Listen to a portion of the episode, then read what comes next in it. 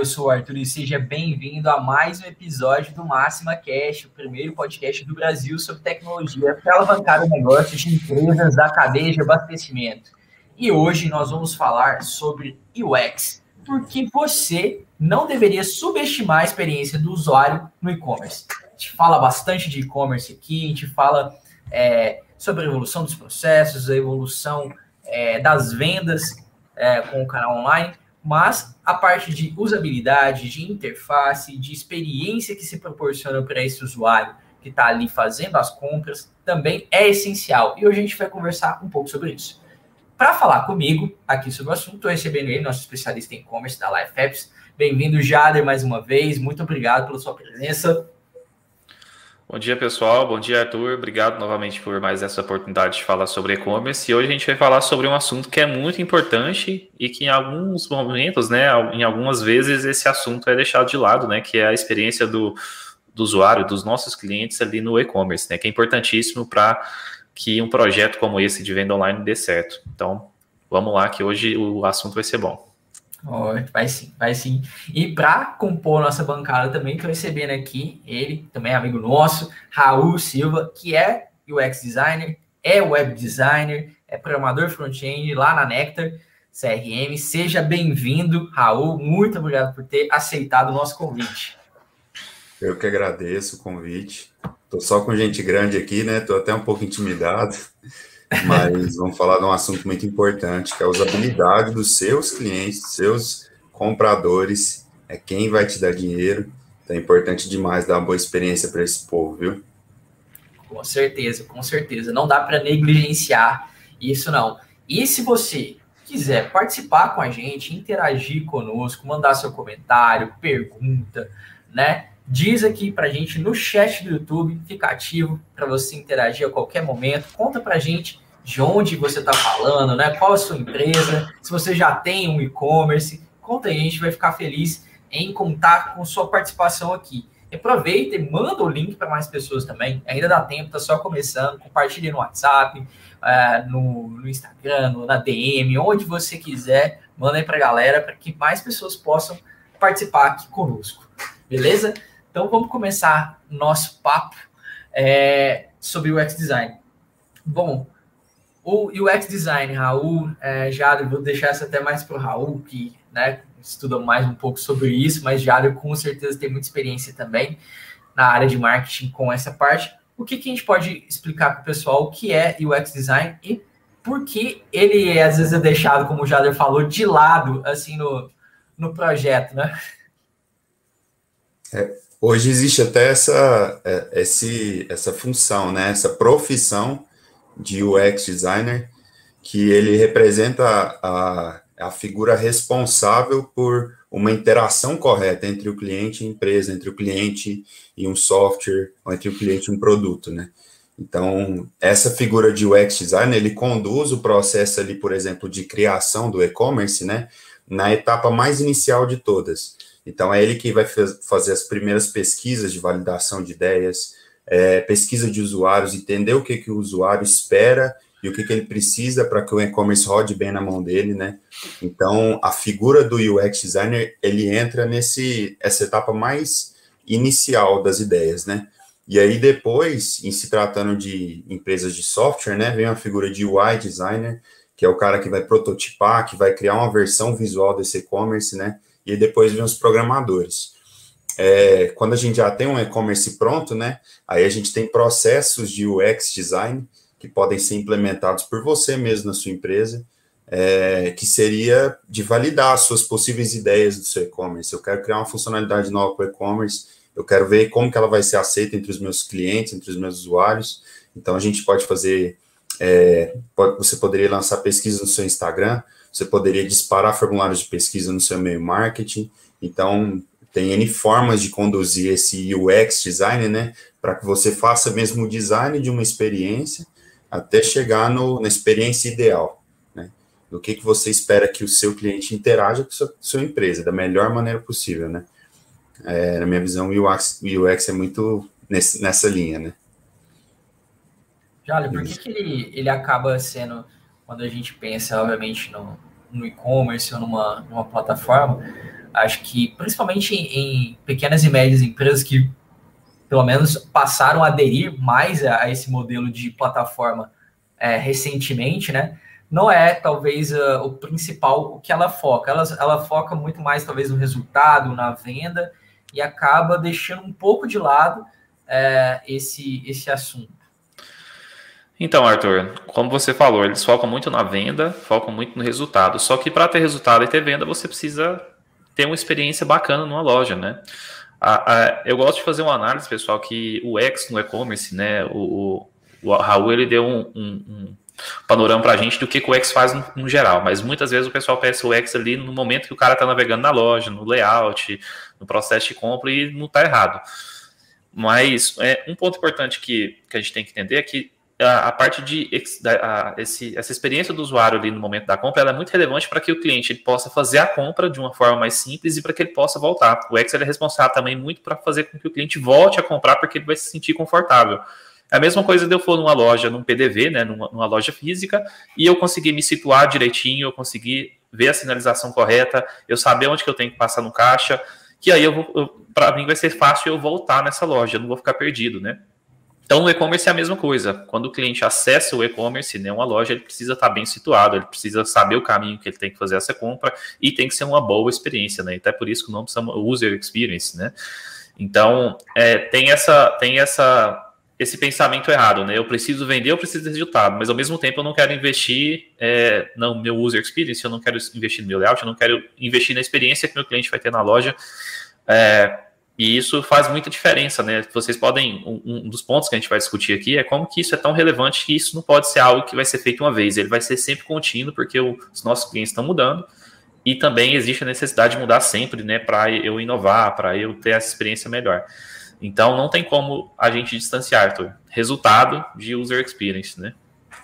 E eu vejo até, é, por exemplo, a, gente falou agora da, da da adesão dessas novas empresas ou de mais pessoas comprando em plataformas de e-commerce, né, em decorrência da, da, da, pandemia que ela acarreta, e a gente vê as mudanças também de experiência, às vezes até uh, ocorrendo mais rapidamente por conta dessa aceleração, né? E as plataformas sendo impactadas, né? O processo de compra sendo impactado, né?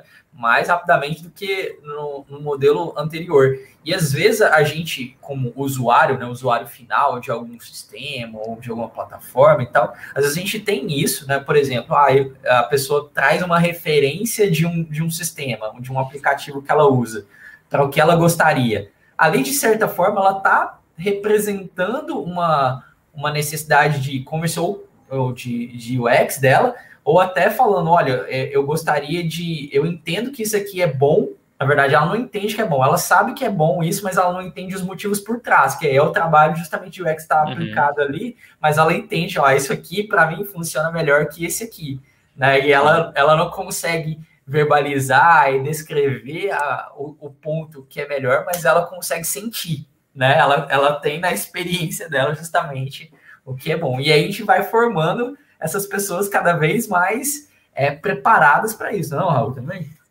Nesse, nesse ponto tem vários fatores né, que influenciam, por exemplo, a confiança, se ela bate o, o olho no e-commerce ali no, no Google Chrome mesmo, se tem o cadeadinho né, do SSL, do HTTPS, uhum. é, se ela entende a interface de cara, se a foto do produto está apresentável, então tem vários fatores que vão mexendo na mente dela ali logo de início, né? Logo só de bater o olho no e-commerce para ela saber se ela entende ou não o que, que vai ser feito ali. Se ela não se sentir confiante de comprar, ela não vai comprar, né? E aí a gente agora tem um, um teve várias, vocês já, já devem conhecer esses números, né? Mas teve várias pesquisas que foram saindo durante o ano passado e início desse ano sobre os resultados de e-commerce durante a pandemia, né? Teve um aumento exponencial de compras na internet principalmente em, em mercado de brinquedos, né? Na área infantil, porque muita gente se vê dentro de casa agora com as crianças, com a família, fechados, né? Precisa dar entretenimento de alguma maneira. Tem um crescimento gigantesco na compra de brinquedos, né? De, de artigos infantis. Inclusive, vocês escutarem um gritinho aqui, a minha filha, que dá uns gritinhos às vezes em quando aqui, sete meses, né? Mas é, eu, a gente viu que muitos e-commerces é, foram criados às pressas, né? Muita gente se viu empurrado pelo momento a entrar no, no, a criar um e-commerce para si para continuar vendendo, para sobreviver. Só que esse criar as pressas faz com que a gente atropele algumas etapas que são essenciais. Então, se você, se você é dono do e-commerce, olha para o seu e-commerce, se você não sente um orgulho dele, aquela sensação de, putz, eu tô, eu tô conduzindo uma parada massa, é, talvez o seu cliente também vai ter uma sensação parecida, de bater o olho e falar, cara, esse e-commerce aqui, sei lá, não é tão legal, não me passa uma confiança de eu comprar. Né? Acho que esse fator psicológico ele influencia muito nessa decisão de compra. Não só o momento, por mais que o momento seja favorável, né, para que as pessoas comprem mais, a gente está falando também de que o seu e-commerce também tem que ser favorável, em vários aspectos e muitos deles subjetivos. Talvez é coisa que não dá muito para pôr em palavras, né? O cliente não vai saber muito pôr em palavras, mas você tem que perceber. Você tem que entender o que que a, o que que como que a cabeça dele funciona, né? Uma palavra muito usada em UX é de empatia, né? De me colocar no lugar do outro e pensar como ele pensa. Aí a gente pode dizer mais é, quais são os problemas dessa maneira, né? Eu acho que um, que um ponto, só para complementar, pessoal, eu acho que o cliente necessariamente ele não precisa explicar. Um bom UX pensado para ele, o cliente ele simplesmente vai ter uma boa experiência e aquilo vai fazer sentido, né? Então, quando você citou, Arthur, um exemplo, ah, esse, ele apresentou esse exemplo aqui de um bom UX, né? Uhum. Isso quer dizer que fizeram um bom trabalho e aquele cliente está se sentindo confortável ali. O que a gente, enquanto dono do e-commerce, ou, por exemplo, um profissional de marketing, ou mesmo o dono da empresa precisa entender é que aspecto que aquele aquela referência está fazendo sentido para o cliente. E aí eu vou ter uma experiência também para entender, né? E isso acaba sendo, como você falou, Raul, é, são coisas subjetivas, mas que eu consigo dimensionar. Então, por exemplo, ah, então quer dizer que quando ele acessa, por exemplo, esse site que ele está me passando, está carregando rápido. Então, talvez isso seja uma referência para ele. Então, quem tem que identificar esses pontos é eu e eu preciso ficar preocupado com isso. E aí eu preciso ter, obviamente, né, esse trabalho contínuo de melhorar, de evoluir. E, e, a referência sempre vai ser meu cliente, mas ele não precisa necessariamente me dizer o que é. Se ele me dizer, é ótimo, bacana, mas é bacana quando ele simplesmente dá para você o seguinte: olha, eu não estou conseguindo comprar porque tá difícil a tela ou porque tá isso. Ele vai te dar essa referência, mas é bacana quando ele te dá o retorno que ele se sente confortável em outro momento, em outro, em outro local, e aquilo instiga você a identificar o que é. Então, para a gente, né, que trabalha com isso, vai ser sempre importante monitorar e eu não me preocupar se, em, em que, que o cliente está querendo dizer. Eu só preciso saber que tem algo que não está deixando ele confortável, né? E aproveitando só, vocês falaram aí, né, o Raul falou, você também, já, do, do, que é um processo inicial, né? Um processo que ele ele está no projeto do e-commerce, né? Às vezes ele está do lado ali do cliente. A gente, né, enquanto provedores de plataforma, também pensamos isso no momento é, anterior, né? A, a, codificação, né? Todo esse processo. E é, são vários os processos iniciais. E eu queria aproveitar quem está vendo, tem um QR Code aqui na, na tela, aqui do lado, né, aqui embaixo, do, do Checkup Tech, que é um evento que a gente vai realizar no dia 3 de agosto, agora na próxima terça-feira, em que um dos, uma das pautas são justamente os, os processos iniciais do e-commerce, ou o que uh, você, enquanto uh, empresa ou alguma um dono de empresa que está buscando implementar uma plataforma dessa, tem que fazer? Será que é agora? Então, será que você está se preocupando com UX? Será que você está se preocupando com processos e definições anteriores a ele? Quais são essas, essas definições que têm que ser tomadas, essas decisões anteriores à implementação, à compra de uma plataforma? Então, essa é uma das pautas e vale muito a pena. A inscrição é gratuita. Se você clicar aqui no link no chat fixado ou ler o QR Code, você vai para a página de inscrição, em um minutinho você se inscreve e vale muito a pena, tá bom? Então, uh, se inscreva, participe e a gente vai fazer um diagnóstico disso ao vivo. Então, se você quer saber quais são essas etapas, a gente vai rodar uma, uma, uma espécie de simulação e vai sortear diagnósticos é, personalizados, ou seja, focados na sua empresa, com o nosso especialista, onde ele vai sentar com você e vai te escutar e vai te dar a, a linha, o caminho, para que você possa aí seguir com uma implementação de e-commerce ou fazer alguma correção que está na tua plataforma, que está gerando algum problema, algum desafio aí que está surgindo. Tá bom? Então vale muito a pena, se inscreva dia 3 de agosto, próxima terça-feira, inscrição gratuita. É, vou aproveitar que a gente deu uma pausinha aqui, vou para o chat já para a gente puxar a, a nossa continuidade do assunto. A Vivi está dando bom dia, o Fabrício Santos tá falando grande Raul, saudades, amigo, aí entende usabilidade de sistemas. Então, Obrigado. o Fabrício já mandando um alô aí pro, pro Raul também. E o Fabrício está falando, estará lá. Sim, tem um momento focado na parte de logística, principalmente no armazém. Então, bom, olha outra, outra preocupação do e-commerce, não, Jader? Você vai, vai adicionar mais um canal aí. Não cuida do armazém, não cuida do estoque para ver, não. Senão vai dar, vai dar problema. Faz vai parte dar... do User Experience também, a parte de entrega, a parte de logística Com faz certeza. parte também. Com certeza. A gente trabalha na geração de expectativa da pessoa. Se a gente não corresponde, é uma quebra na experiência, experiência ruim. Como é que seu entregador lida lá com, com o cliente na hora também é parte da experiência. Né? Uhum. E agora passando para a parte que você falou, Raul, sobre a, a parte de pesquisa, de análise que envolve o processo antes, essa processo, esse processo de coleta de dados, coleta de informação. Como é que funciona melhor esse ponto no, no UX? É, é, é, acho que a primeira etapa de tudo é entender o que, que você quer saber. Né? O que, que eu quero saber. E aí, baseado no que eu quero saber, é, a gente cria formulários, né? A gente pode criar formulários de pesquisa, por exemplo, no Google Forms, maneira muito simples de você criar. Cria as perguntas no Google Forms para entender melhor quem são seus clientes, o que, que eles esperam, e aí dispara esse, esse formulário para seus clientes, e aí você vai ter insumos para você analisar. Tem várias ferramentas para isso, tem o Google Forms, tem o Smart Look, né? É, ainda na parte de coleta, se você já tem um e-commerce, você pode usar outras ferramentas para analisar suas métricas, né? Por exemplo, Analytics, por exemplo, o Google Search Console, para ver como que seu e-commerce está desempenhando nas pesquisas do Google, em qual posição que ele aparece normalmente ele ranqueado. É, você tem Smart Look, que é uma ferramenta que ele grava a tela do usuário, ele, ela grava a, o seu e-commerce e a posição do mouse do usuário, você consegue ver onde ele está indo, por onde ele está navegando, né? E aí isso você precisa incluir nos seus termos de uso do site, é claro, para não ferir a privacidade do seu usuário. Né? Tem outras ferramentas, como por exemplo, que fornecem heatmap, né? Que é um mapa de calor. Então ele mostra as áreas mais acessadas ali na sua tela com o mouse, outras rastreiam até o olhar do cliente para onde ele vai primeiro. Então, assim, é, existe, existem N ferramentas, né? Mas o mais importante é saber o que, que você quer saber? Eu quero saber o que para melhorar, onde o cliente vai mais vezes para eu reposicionar o menu, ou então é, eu preciso colocar informações mais claras a respeito do meu produto, ou, ou, algo muito comum, né? O cliente ele coloca produtos no carrinho, abandona o carrinho. Estava vendo uma pesquisa hoje, diz que existe uma taxa de pelo menos 60%, 66% dos consumidores que colocam os produtos no carrinho, abandonam e vão embora do e-commerce. E por que, que eles fazem isso? Então, essas ferramentas podem dar insights disso, né?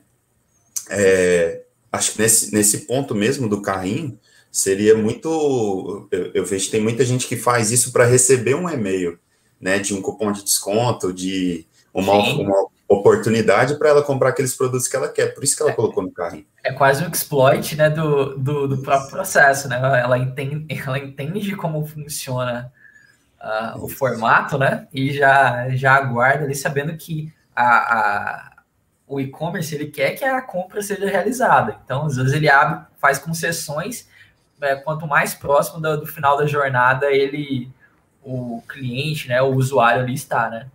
Isso. Mas é, isso é um, um fator, só te falando do carrinho, pessoal, se o cliente está indo para o carrinho, aí ele não finaliza a compra porque ele quer o desconto, isso também é uma experiência ruim que precisa ser melhorada. Porque se o meu cliente, no momento da compra, ele não se sente é, instigado a comprar naquele momento, então quer dizer que a, a, a, experiência ruim pode estar relacionada não só à parte de programação da, da loja, do, do, do site, né, do, da parte de layout da loja, mas também pode estar relacionado à experiência de compra relacionada a preço, produto, disposição dos produtos, né? É, então, isso também faz muito sentido, né?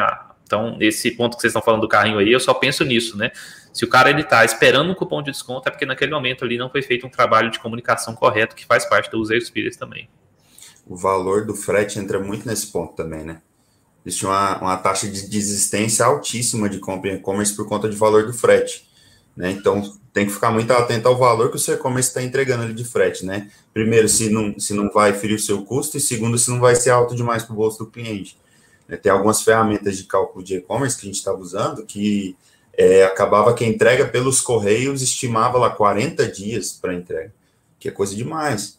Uhum. Então, quando você utiliza essas ferramentas que geram insumos para você, você vai ter mais dados para você analisar e entender. Se o problema for esse, de abandono de carrinho, aí você tem alguns cenários, é, você afunila um pouco os cenários que você precisa tratar, né? Uhum. Então, pode ser de preço, pode ser valor do frete, prazo do frete, dentre N outros fatores, né? A questão dos insumos é justamente essa, né? Quanto mais insumos a gente tem, mais insights a gente pode gerar a partir daquilo, né?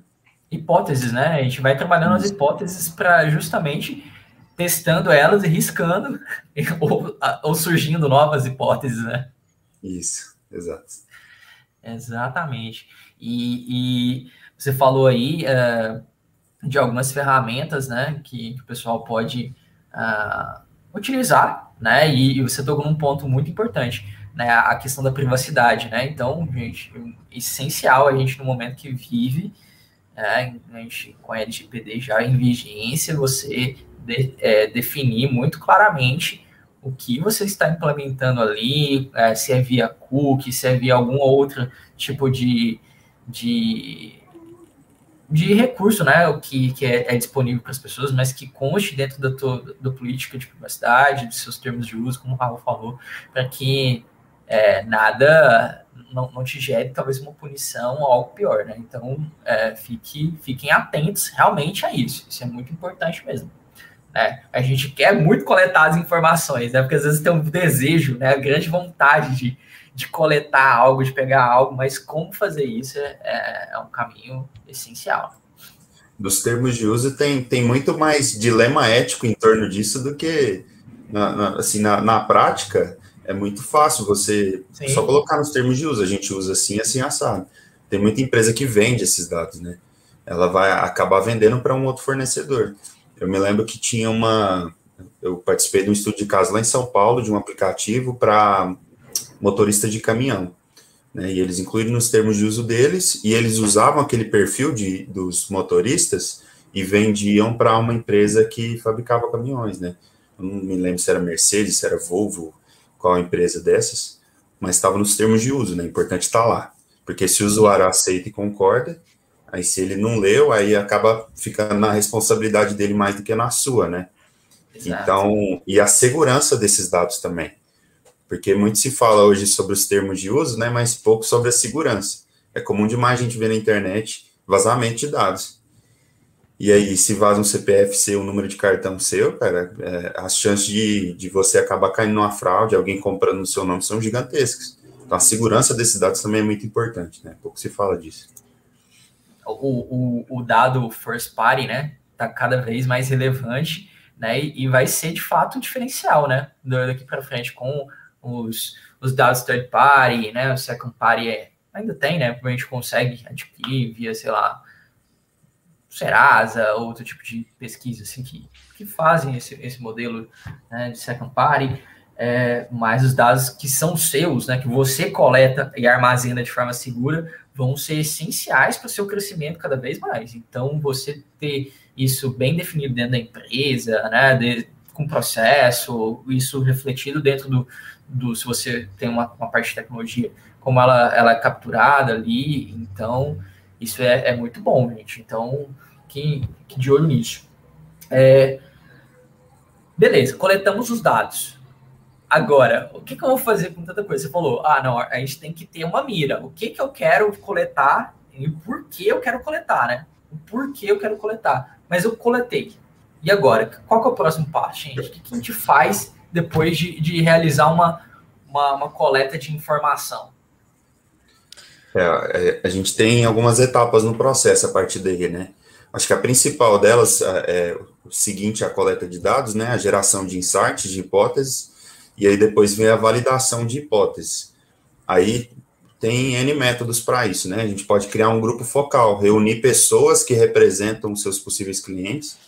É, em uma empresa onde a equipe é um pouco maior, né? Você pode ter central de relacionamento, pode ter um suporte ao sistema, e essas pessoas, ela, ela entende bem ali do dia a dia do cliente, mas além delas, é importante envolver também clientes. Se ele não puder estar em loco ali no seu grupo focal, liga para ele, senta com ele, conversa, escuta ele, escuta o que, que ele tem a dizer, porque no fim das contas o cliente é quem mais tem a dizer a respeito do seu e-commerce. É quem é ele quem mais vai falar a respeito dessas coisas, nem que seja um amigo seu. O problema é que amigos às vezes eles escondem um pouco o feedback, é. né, uma segurada. Sim. Mas é, se a pessoa não tem muito relacionamento com você, você senta para escutar ela, ela tende a ser mais sincera a respeito do que ela pensa do seu e-commerce. É, nessa etapa tem um processo muito interessante de validação de ideias que é o design sprint. Né? Existem alguns livros a respeito disso do Jake Knapp, eu anotei aqui para não esquecer. Design Sprint do Jake Knapp.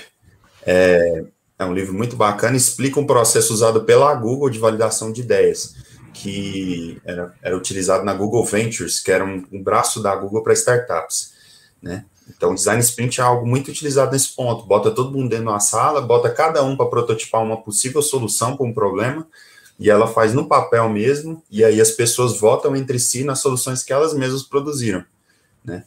E aí, no final das contas, você sai daquela sala já com uma solução que é a mais votada dentro do seu grupo focal. Olha que bacana. Então, o design sprint ele agrega muito assim nessa validação de ideias, nesse teste. Eu quero saber se isso aqui vai funcionar para possíveis clientes meus. Funciona. É, é, eu acho que o principal seria isso: você ligar para o seu cliente, entrevistar ele, escutar o que, que ele tem a dizer sobre você. E aí, dentro da sua empresa, grupo focal, pesquisa interna, design sprint, se possível, e validar essas possíveis hipóteses, né? Acho que o principal é isso.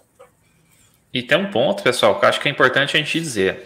No e-commerce, pessoal, a gente não tem ambiente de teste para validar, como você citou, Raul. Você tem todo o processo para. Você recebe a, a, informação do cliente, né? Você coleta dados, você vai validar com o cliente para ter uma ideia, para criar a, as possíveis é, formas de resolver ou melhorar esse, esse processo, ou resolver um problema que seja. Porém, no e-commerce você não tem ambiente de teste, você está testando tudo ali no meio de produção, que é onde o cliente testa de fato, né? Então é muito importante que quando a gente for pensar em mudanças no nosso e-commerce ali na home, né? A gente pense de uma forma que fique saudável, que não, que não, que não acabe atrapalhando, né? No, no marketing a gente tem o que a gente chama de teste AB, que são testes que a gente vai fazendo sempre até identificar a melhor forma de, de, de resolver aquele problema, né? Então, para o pessoal do dia a dia, quem cuida de e-commerce, por exemplo, né, se você, por exemplo, coletou dado, né, como o Raul disse, tem várias, várias ferramentas que podem fazer isso.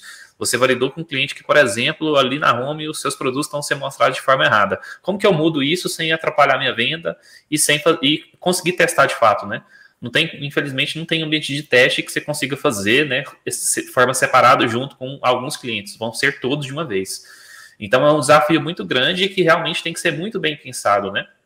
Até por isso, pessoal, que a parte de UX e, essa, e esse, esse, trabalho no e-commerce, ele sempre tem que ser pensado de forma prévia, e quando houver essa mudança, não, será uma mudança que ela vai continuar acontecendo o tempo todo, né? Então, é, é, essas validações, né, que o, que o próprio Raul disse, né, dentro, dentro das ações que um, que um X faz, dentro de um grupo faz, elas são importantíssimas para que quando ela ocorrer de fato e você ter o retorno do, do teste, né, ter o retorno da validação do cliente, é, você não precisar ter que fazer isso toda hora e atrapalhar mesmo seu processo de venda, né, porque é muito, eu pelo menos eu, pessoal, penso que é muito sensível a qualquer tipo de mudança que você faça e que vai atrapalhar talvez ali um processo que já funcione para alguém, porque pode ter cliente que está ruim, pode ter cliente que está bom. E aí é sempre pensar numa forma de atender todo mundo, né? É. E, e, e você citou aí do, do teste AB, né? Já até é importante, mesmo que a pessoa não, não, não consiga, por exemplo, você falou executar isso com um teste, é, rodar as, as duas hipóteses simultaneamente, né? Mas, por exemplo, que ele é, que ele vai fazer isso no ambiente já de produção dele, né? Que já está uhum. ali exibindo para o cliente, para ele definir uma, uma hipótese, um assunto só, não muda tudo de uma vez, não. não. Não sei lá, eu quero verificar se, se o botão azul, ao invés do botão vermelho, está é, gerando mais venda para mim. Se a imagem uhum. do banner ali que eu estou colocando é o produto mesmo, ou é uma imagem que uma pessoa está trazendo. Não, escolhe uma coisa por vez esse é testa, porque senão você não vai identificar qual foi o parâmetro que você mudou que gerou uma melhoria ou uma pior, uma, uma, uma, uma pior venda, por exemplo, se é algo que você está testando, né? Então, às vezes a, o ímpeto de testar várias coisas, né, tem que ser controlado. Não, o que eu quero testar primeiro, e você tem que testar, por exemplo, em um ambiente de produção, já, já vi, por exemplo, você tem que determinar é, um, um, espaço, é, uma, uma, certa isonomia, vamos dizer assim, né, no, no, processo do teste, porque senão você vai também dar viés para o teu resultado, você vai enviesar teu teste, né? Então, se você, por exemplo, está fazendo um teste com um banner, você, banner A e banner B, você tem que deixar ele em períodos similares, né, rodando com, com momentos que você tem a taxa similar de tráfego dentro do seu site, coisas do tipo, né? Para você tentar capturar o dado é o mais próximo possível da, da sua realidade, né? Uma vez que você não consegue construir esse ambiente de teste, né? É assim, quando a gente diz ambiente de teste, obviamente, pessoal, quando um desenvolvedor, quando o X pensa numa solução, ele testa antes, né, internamente. Só que não é com o usuário que vai realmente dar o retorno, né? Então, por mais que você teste internamente o, o desenvolvedor, o próprio X, ele testa e fala, ah, isso aqui realmente, eu imagino que funciona o teste de verdade é em produção. E aí, se for uma, dentro da produção junto com o cliente, isso acabar atrapalhando, né? E não for bem, bem pensado, isso acaba tendo um retorno que não é tão legal. Então, eu, eu quis até reiterar isso para o pessoal não confundir que às vezes a gente desenvolve com alguma certeza. coisa e já coloca para o usuário final do nada, né? É porque o retorno que eu quero não é do meu, não é do meu ex, não é do meu desenvolvedor, é de fato do meu cliente, né? É, é às vezes o teste que ele está fazendo internamente já vai trazer reflexões para ele antes mesmo de aplicar no público, poderia ser um, um, algo muito mais impactante ali, e impactante negativamente, né? Do, uhum. que, do que antes. Né? Então, por isso, realmente, passar pelo, pelo, pelo. E a importância de alinhar com todo mundo. Imagina, né? vocês estão, a gente está rodando um teste e, sei lá, tem o diretor da, da empresa que não está sabendo que o teste está rodando. Né? E aí o, o, o assunto, às vezes, querendo ou não, pode ter uma, igual eu falei, uma queda, faz de conta que é no processo da venda, né? Então, uma, teve uma queda de, sei lá, 10% na, na venda durante aquela semana que estava esperando. Cara, não, mas é, se ele não está sabendo do teste, olha o problema que não, não foi gerado aí de forma né, desgastante, desnecessária, né? Se poderia ter sido algo alinhado. Então, muito importante saber quando aplicar o teste, envolver as pessoas corretas, né? Ter ciência, né? Para você conseguir ter um, uma aplicação correta e coletar as informações necessárias. Né? Um teste AB em produção pode ser feito, né? Você define, por exemplo, o banner. Então a gente lança um, um banner de teste, né, por uma semana, mede naquela semana, na semana seguinte lança o segundo banner, mede os dois e finaliza entre os dois qual que vai ser o final, né? Essas, essas é, alterações atômicas mesmo, alteração pequena, para teste, ela funciona muito melhor do que a gigantesca. Se a gente olhar, por exemplo, o Gmail. O Gmail, umas duas semanas atrás, ele lançou uma atualização visual. A gente usa Gmail todo dia aqui, né? Acho que nós três usamos, né? É, mas acho que a maioria das pessoas também usam muito o Gmail e a gente praticamente não percebe a alteração que eles fizeram. É uma é alteração sutil em um, um estilo de alguns botões e tudo mais. Se a gente olhar o Gmail agora e há cinco anos atrás, ele era completamente diferente. Muito. Mas se a gente olhar agora e há três semanas atrás, que foi a última alteração, é muito parecido. Entendeu? Então ele, eles têm essa sacada, eles lançam alterações pequenas. Lança uma pequena agora, uma pequena na, no mês que vem, daqui seis meses lança outra, porque assim o usuário sente muito menos impacto. Então, porque se tem algo que eu manter, que eu tenho que manter é a minha quantidade de acessos. Se eu altero demais, de duas uma, eu vou conseguir um boom, que é muito raro, ou eu vou conseguir uma queda, né? Então, se eu altero demais, a chance de eu ter uma queda é muito menor, né? Quando a gente faz essa... É, oh, perdão, se eu altero demais, maior, a chance né? de eu ter uma queda é maior, né? É, a, a função do UX, né, da análise da experiência do usuário nesse ponto é minimizar esse tipo de risco? Então, a gente faz isso justamente é para minimizar, não é para fazer teste demais com o cliente, né? Usar de cobaia, né? Não, pode é minimizar a, os riscos. Né? É, o, o, Furtado, o Furtado tá aqui falando, top Raul, fala tudo, valeu Furtado pelo comentário. Quem quiser mandar pergunta, comentário, conta aí pra gente. Se você já teve ah, uma boa experiência de usuário, que você já tem, às vezes, de uso, lugar, um site, alguma coisa que você gosta de usar, outro não, que você teve uma péssima experiência também, assim, com o tempo, me conta aí né? Conta pra gente, compartilha aí. E se você tiver alguma dúvida sobre né, o X, né, ou sobre coleta de dados, sobre o feedback, né, que é o próximo tema agora nosso, manda aí pra gente. Bom, feedbacks.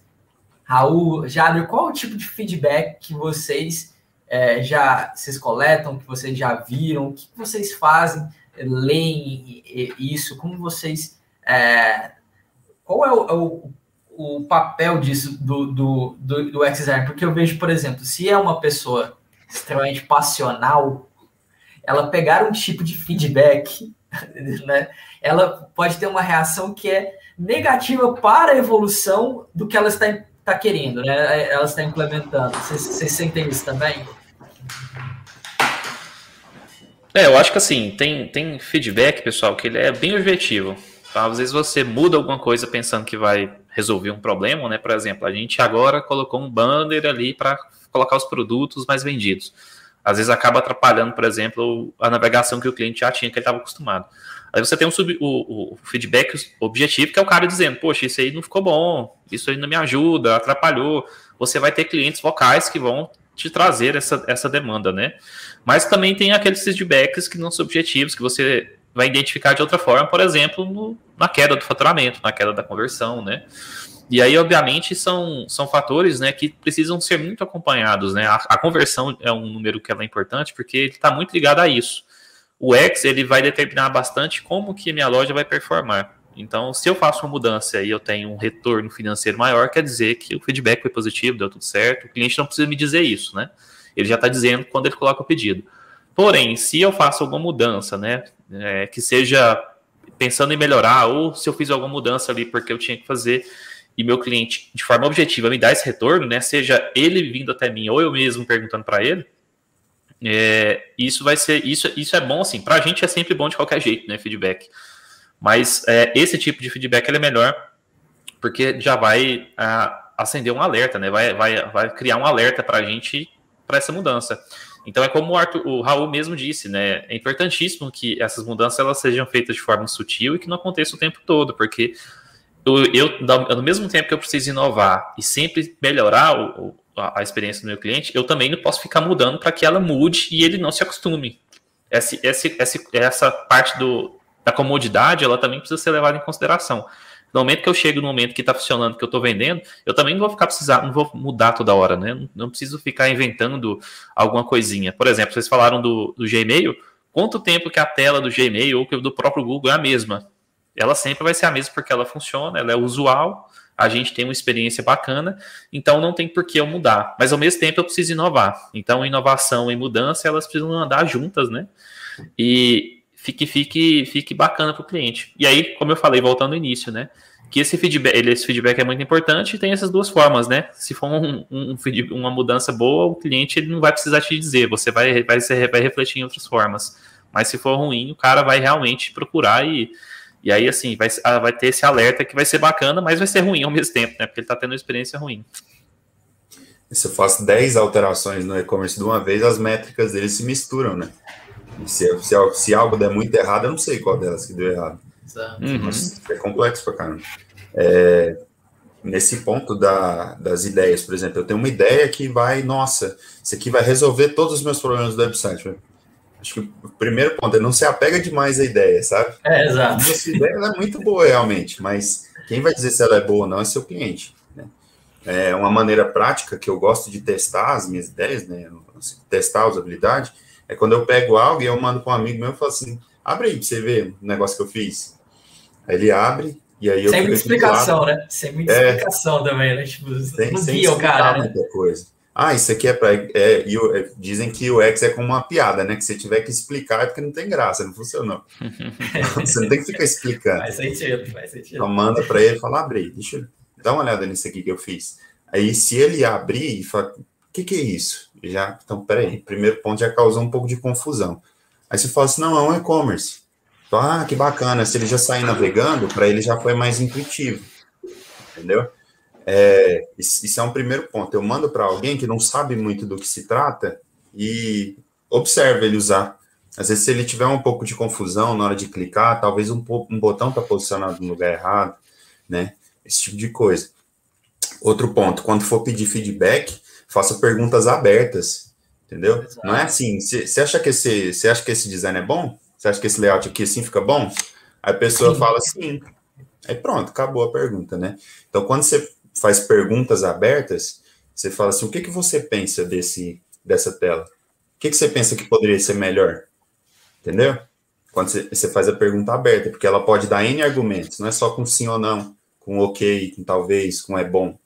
Entendeu? Uhum. Então ela abre a resposta. Acho que esses dois pontos são muito importantes. É, eu acho que um terceiro seria, ainda com as perguntas abertas, né?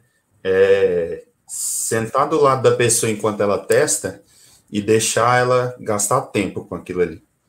Porque aí, com o tempo, você vê ela entrando mais adentro do site, não só na página inicial. Então, às vezes, deixa ela usar por mais tempo, senta do lado e gasta tempo. Gasta tempo validando, gasta tempo perguntando, tenha paciência para esperar ela processar todo o design e, e dar um feedback. E talvez essa resposta não vai ser coletada na hora. Talvez você manda para ela agora, ela vê, e aí daqui um dia ou dois, você pergunta para ela o que, que ela achou, até para você saber se aquilo está memorável para ela. Entende? Não, não assim, é, que ela não. É, a gente entende que ela não precisa decorar o que, que ela fez, mas se ficou na memória dela, você tem um share of mind dela ali, né? Você ganhou um espacinho com aquele, com aquele design, com aquele visual.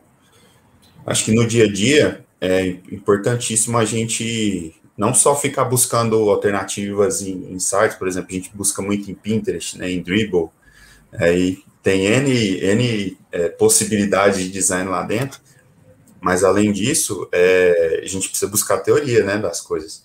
Então, quanto mais você entender sobre o processo de, de excelência né, de usabilidade, é, mais a sua usabilidade ela vai ser completa e não complexa, né? que complexo demais, acho que muita gente consegue ser. Mas eu acho que o, o, é, uma outra frase que eu aprendi em UX e UI é que o mais alto grau de, de sofisticação é a simplicidade. Então, quanto mais simples, mais sofisticado você consegue ser. A Apple é um exemplo nisso, né? De sofisticação e simplicidade. Qualquer um consegue usar. Você pega um celular, um iPad, entrega na mão do idoso, 80, 90 anos entrega na mão de uma criança de 3, de 4 anos, os dois conseguem mexer. Então, né, acho que, assim, resumo muito do que a gente entende, né, em UX e UI. Exato, exato. É, você falou também aí do, do, das métricas, né, a importância de você definir, né, essas métricas e, tipo, ter, ter muito bem, bem determinado, né, exato, você, é, você não adianta nada você fazer, por exemplo, os testes, você não acompanha isso já. Tá, mudou, mas mudou o quê? Né? Mudou no quanto? Se a taxa de conversão, igual o Jader falou, você acompanha a sua taxa de conversão, realmente? Se é, sei lá, o clique no botão, você mapeia cliques no botão? Se é acesso, sei lá, à página do seu produto principal, às vezes você quer o seu produto de maior venda né, no, no site, e você quer, achou que teve uma queda, você quer entender você sabe quanto essa página tem de acesso, quanto ela tem de venda, o quanto isso te gera de receita. Todos esses dados são muito importantes. Então, é, mapear isso, mapear os elementos do site, mapear os, as taxas que, métricas que ele traz para você também são muito importantes, né? Porque senão você não vai ter parâmetro para saber isso é bom, isso é ruim, isso aqui melhorou, isso piorou, né? Então, isso também é muito, muito muito importante. E sobre os feedbacks que você falou aí, Raul, é exatamente isso, né? A gente tem que. É quase que um exercício de interpretação. É, na verdade, quase que não. É um exercício de interpretação, de fato, né? Você é, gerar hipóteses é um exercício total, interpretativo também, né? Você pega um feedback, como você falou, a pessoa vai ali te, te dizendo as coisas, às vezes a, ela não tá falando nem achando que tá dando feedback. Ela te faz uma pergunta às vezes, cara, olha aqui, ó, isso é feedback, com certeza né? Então, saber essa, interpretar os dados, interpretar essa informação que às vezes ela nem parece um feedback é muito importante. É, mas, e na, numa entrevista presencial também tem muito de rapport, né?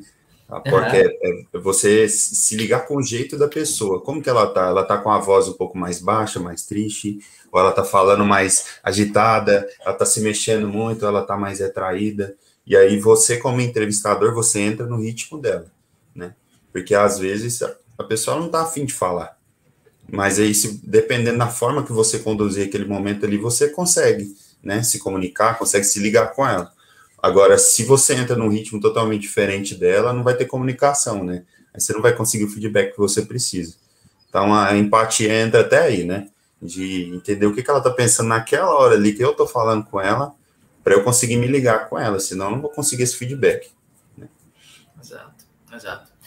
É, vocês acham que, isso aí, eu acho que talvez até o, o Jader tenha mais informação. Jader, você vê é, o mercado de e-commerce B2B, principalmente no segmento que a gente atua, ali no, no, no atacado, distribuidor, varejo, supermercadista, é, voltando mais os olhos agora para, para o UX design, o design das interfaces também, eles uh, estão mais atentos a esse tipo de de informação que está ali, você que pega às vezes muito feedback em, durante as conversas com uh, em apresentações com os próprios clientes, como é que você está vendo isso? Olha, Arthur, primeiro que esse assunto de UX para e-commerce B2B ele é um assunto muito novo, está sendo discutido agora, porque e-commerce B2B também é novo, né? E também tem um fator que as pessoas acham que e-commerce B2B tem que ser um formato mais simples, né? Eu vejo muitos clientes falando assim: ah, mas meu e-commerce precisa ser simples, o cara vai acessar, uhum. ele já sabe os produtos, ele só vai colocar no carrinho. Só que o fato do cliente acessar o site e fazer uma compra faz parte também do user experience. Então precisa ser fácil, não precisa ser bonito. Muitas vezes é, os clientes eles, eles associam muito a layoutização, que é importante também, né? Que é o visual da página. Mas o, a parte do Excel está se referindo à forma como ele busca um item, a forma como ele vai ser direcionado para a próxima página do, do fluxo de compra, que é o carrinho, por exemplo, né? Então, tanto a parte de login, como a parte de navegação, como a parte de é, finalização da compra, como a parte também do pós-venda, que ele vai acompanhar essa venda, ele precisa ser pensado. Então, no e-commerce B2B, muitas vezes o cliente não se preocupa tanto, né? Ah, as plataformas elas até se preocupam, mas não tanto assim, como eu acho que poderia ser. Mas a gente percebe, né, pelo menos eu percebo, que quem se preocupa tem resultado. Então a, uhum. gente, a gente enxerga, por exemplo, os clientes que a gente tem que estão performando bem, todos eles, sem exceção, eles pensam nesses fatores para poder converter mais. É como você falou, Arthur, tudo que a gente faz tem que, ter, tem que ser baseado em métrica. O e-commerce ele não é diferente, é muito, é primordial que você acompanhe suas métricas, né? Então, os esforços que eu tenho para melhorar meu user experience, e a gente está falando desse user experience de forma ampla, né? Até na logística que a gente falou atrás. Se eu acompanho isso, tenho métricas e eu e estou trabalhando nisso, a minha conversão, que é o meu final que eu quero, né? A minha venda, ela vai, ele vai melhorar. Então, hoje existe essa preocupação, mas não estão se preocupando tanto quanto, quanto se deveria. E aí volta lá no começo, como a gente falou a venda, que é o que eu quero que aconteça, está muito ligada a isso, está muito ligada à forma como o meu cliente é, ele vai ter essa experiência de fato na minha loja. Então não tem como negligenciar, apesar disso acontecer com relevância. É o nosso trabalho enquanto solução de e-commerce colocar isso às claras para o cliente. Então eu preciso mostrar que é importante, eu preciso dar insumo para ele poder, pelo menos, se situar, entender o que, que é e como que ele pode trabalhar. Só que aí também tem um fator importantíssimo, né, lá na ponta, que é a visão que o negócio tem em relação ao projeto, à venda online, né? Então, por mais que a solução que a, que a gente está falando se preocupe e direcione, se a pessoa que está gerindo, se a empresa, se o gestor do projeto, se as pessoas que estão cuidando desse projeto não se preocuparem, né, é, isso realmente acaba, acaba não acontecendo. Então, vocês podem perceber, pessoal, que é, quando a gente fala de user experience, a gente está falando de uma cadeia toda de pessoas, de, de empresas, do, até do próprio cliente que dá o feedback, que todos têm que participar para achar um, a melhor forma possível de atender esses clientes, de vender mais, né? Então não é um trabalho simples, não é um trabalho fácil, seja para B2B, principalmente para B2C, que é uma coisa nova, mas que é bacana a gente, por exemplo, a gente que está discutindo agora, é bacana a gente estar sempre colocando luz nesses pontos para que acenda né, a, a, atenção, que dê atenção e, e, obviamente, isso possa ser discutido com frequência.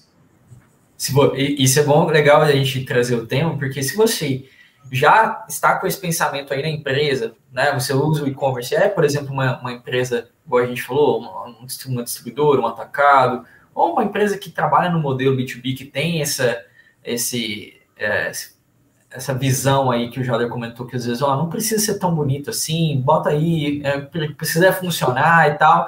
Pô, legal, para funcionar tem, tem coisas né, por trás. Então, compartilha com o pessoal aí na empresa, com a equipe, né? Vamos, vamos, vamos discutir o assunto, né? É preciso que mais pessoas se interessem e discutam o assunto para que isso seja levado adiante, né? E isso ganhe cada vez mais força, não só aqui, mas em, em todo. A gente tem que criar um ecossistema legal para que isso evolua de fato. E o, o bom leva tempo para ser feito também, né? É, normalmente esse tipo de pensamento envolve muito tempo. Não, eu quero, eu quero e eu quero para ontem. A gente tem até uma piada que brinca com isso, né? Fala assim, uma, uma grávida dá à luz uma criança em nove meses. Se a gente colocar nove grávidas, dá para dar à luz em um mês? Não, não dá, não tem como, entende? Então, assim, não tem como, cara. A gente precisa de tempo para fazer, né? Tudo leva Sim. tempo para ser bem feito. Né? Com certeza. E falando isso em tempo, Raul, é, a gente falou aqui de pequenas alterações. Né? Ali, ah, o Gmail, você citou o exemplo, mudou, às vezes é um, um ícone que, que ele altera, ou a posição de um botão que na, dentro da página. Mas e quando você tem que fazer de fato uma mudança impactante? Nossa, eu preciso mudar uma área do, do, do da minha aplicação, ou uma área do, do meu site. Como é? Assim, quando, quando a mudança é, é, não, é mais ampla, né? ou, é, ou lançar uma nova versão né, por completo, né? Às vezes a gente tem que lançar uma versão redesenhada, né? Sim. Então, são, são entregas em três níveis, né? Tem uma entrega curta, que é de correções menores, né? Uma entrega de funcionalidade e uma de versão. A, a de funcionalidade, é, no caso de e-commerce, né? Eu faria aquele apanhado de ajustes, né? É, já validados normalmente. Faço apanhado de ajustes e aí eu costumo, costumo liberar num horário onde não tem ninguém. Então aí vai ser de madrugada, vai ser no final de semana, num domingo à tarde, onde tem poucos acessos, né? Tem que conhecer suas métricas também para saber qual é o momento melhor, o momento ideal para soltar. Quando é diversão, é, normalmente até tem uma, uma, uma, queda, um pouco de rejeição se a alteração for muito grande, né? Então, a gente tem um pico de rejeição logo após o lançamento de uma versão fechada, mas que logo passa, né? Normalmente passa bem rápido. Depende, é, depende, é claro, das etapas que foram feitas antes, se foi validado e tudo mais. A questão da versão leva mais tempo para ser produzida. É a que leva mais tempo. Sim. Então, em, em, se tratando de versão, a gente, às vezes a gente está falando de um conjunto de várias páginas alteradas, né? e não uma, por exemplo, um, um, caso de funcionalidade seria uma página de produto singular melhor. É, seria uma de funcionalidade, né? Mas assim, é, o caso é esse, eu acho que é o principal seria liberar num horário onde tem pouca gente e ficar de olho nos números. Porque talvez mesmo após o lançamento dela, você vai, ainda vai ter que fazer ajustes, né? Talvez você tenha rejeição em alguns poucos elementos do que você fez ali que você vai ter que melhorar e liberar correções menores. Acho que o principal é isso nesse ponto. Bom, é, acho que a gente está fechando o nosso episódio. É, vou deixar a palavra para vocês, né, fazer um encerramento de vocês, mas eu queria já agradecer a vocês, Jader, mais uma vez estar tá aqui com a gente. Você, Raul, também mais uma vez com a gente. Raul já participou lá atrás, no início do Maspa Cash. Quem procurar aqui no, no Spotify, vai achar lá o, o episódio. Eu acho que foi inclusive contigo, né, Jale? Eu acho que acho que fomos nós três, inclusive. Eu acho que fomos nós três da outra vez também. Então, uh, procura, tem aqui mais, mais episódios aí para você continuar evoluindo na sua jornada. Mas fiquem à vontade para dar o recado final de vocês. É, da, da minha parte, né? Eu, eu fico feliz que esse assunto tá, esteja sendo discutido porque é, são coisas que precisam ser ditas, né? E a gente, como eu falei antes, né? A gente está no momento de saindo de uma pandemia, quase saindo, né? E muita gente foi empurrada para o e-commerce de maneira assim rápida e, e agora ela precisa entender melhor como é que esse processo funciona para sobreviver. Então, só desse assunto ser discutido, eu acho que a gente já contribui para a gente criar um ambiente mais mais favorável, mais honesto sobre essas coisas, né? Para quando um cliente vir, vir, vier pedir é, alterações no e-commerce dele, que ele esteja mais ciente, sabe, de que esse processo ele é complexo, mas é para o bem dele, é para o bem do negócio dele, para o bem da empresa dele. Então eu fico feliz de que esse assunto está sendo discutido porque ele vai gerar bons frutos, né? Essa a, a busca pela excelência em, em, centralizar o cliente ali e melhorar essa experiência dele, ela, ela precisa ser contínua. Aqui a gente falou algumas coisas que, que vão contribuir, mas quando a gente começa a trilhar esse caminho, ele é pelo resto da vida. Enquanto você tiver o seu comércio, você vai ter que buscar essa excelência para que tudo corra bem. Então, agradeço a oportunidade, estava com saudade de vocês, né? Fazia muito tempo que a gente não se via sim, assim, sim. seja a distância. E valeu demais, estou sempre disponível. Sempre que quiser trocar uma ideia sobre isso, eu estou por aqui. Valeu demais, obrigado. É, pessoal, acho que, mais uma vez, Arthur, uma, esse trabalho que a gente vem fazendo aqui no Máxima Cast, de, de trazer luz a uns pontos, pontos que são importantes para os nossos clientes, ou para o mercado de forma geral, é sempre bacana a gente discutir. A gente já discutiu logística, já discutiu, no caso de e-commerce B2B, como tratar as estratégias comerciais, tanto do formato tradicional como no formato online. E essa parte UX, ela também é muito relevante nesse sentido, né? Então, eu até convido a todos que estão vendo esse vídeo, sejam ao vivo, seja aqui no nosso canal no YouTube, que chequem os as outros vídeos que a gente já fez de e-commerce, porque vocês vão ter quase que uma playlist do que vocês têm que ir se preocupando ao longo do tempo, né? Tem assuntos que a gente fala mais, tem assuntos que a gente talvez precise falar mais, que é como esse caso, né? E até convido também as pessoas que estão vendo, se você gostou talvez desse ponto e quer, quer que a gente fale mais, deixe nos comentários, né? É, sinalize para a gente, dê o feedback, como a gente falou, é, seja é objetivo para a gente saber o que, que vocês querem. Porque é como o próprio Raul falou, o trabalho de UX, pessoal, melhoria no e-commerce, ele vai ser contínuo, ele vai ser para sempre, né? Não tem como não parar, porque as pessoas mudam, eu preciso mudar, eu preciso inovar, eu preciso estar é, atento a essas mudanças, então melhorar essa experiência do meu usuário é primordial para que eu possa crescer e eu possa evoluir. Então hoje foi bacana a gente colocar a luz nesse ponto para que os nossos clientes, para que o mercado possa se lembrar que existe essa parte do user experience. E, obviamente, para mim é sempre um prazer estar aqui com vocês, pessoal. A gente poder falar sobre e-commerce, falar sobre, é, sobre soluções para a cadeia de abastecimento, que é o que a Máxima acredita, né? O que a Máxima entrega para o mercado. Então, obrigado e que a gente possa voltar a se falar, trazer o Raul novamente. É sempre um prazer ter ele aqui conosco. Quem sabe a gente não faça uma segunda parte user experience baseado no que os nossos clientes têm dificuldade, né? A gente pode, inclusive, Arthur, fazer um feedback com os nossos clientes, perguntando quais são as dificuldades dele, a gente tem um, um segundo momento, né? Com certeza, com certeza, ótima ideia.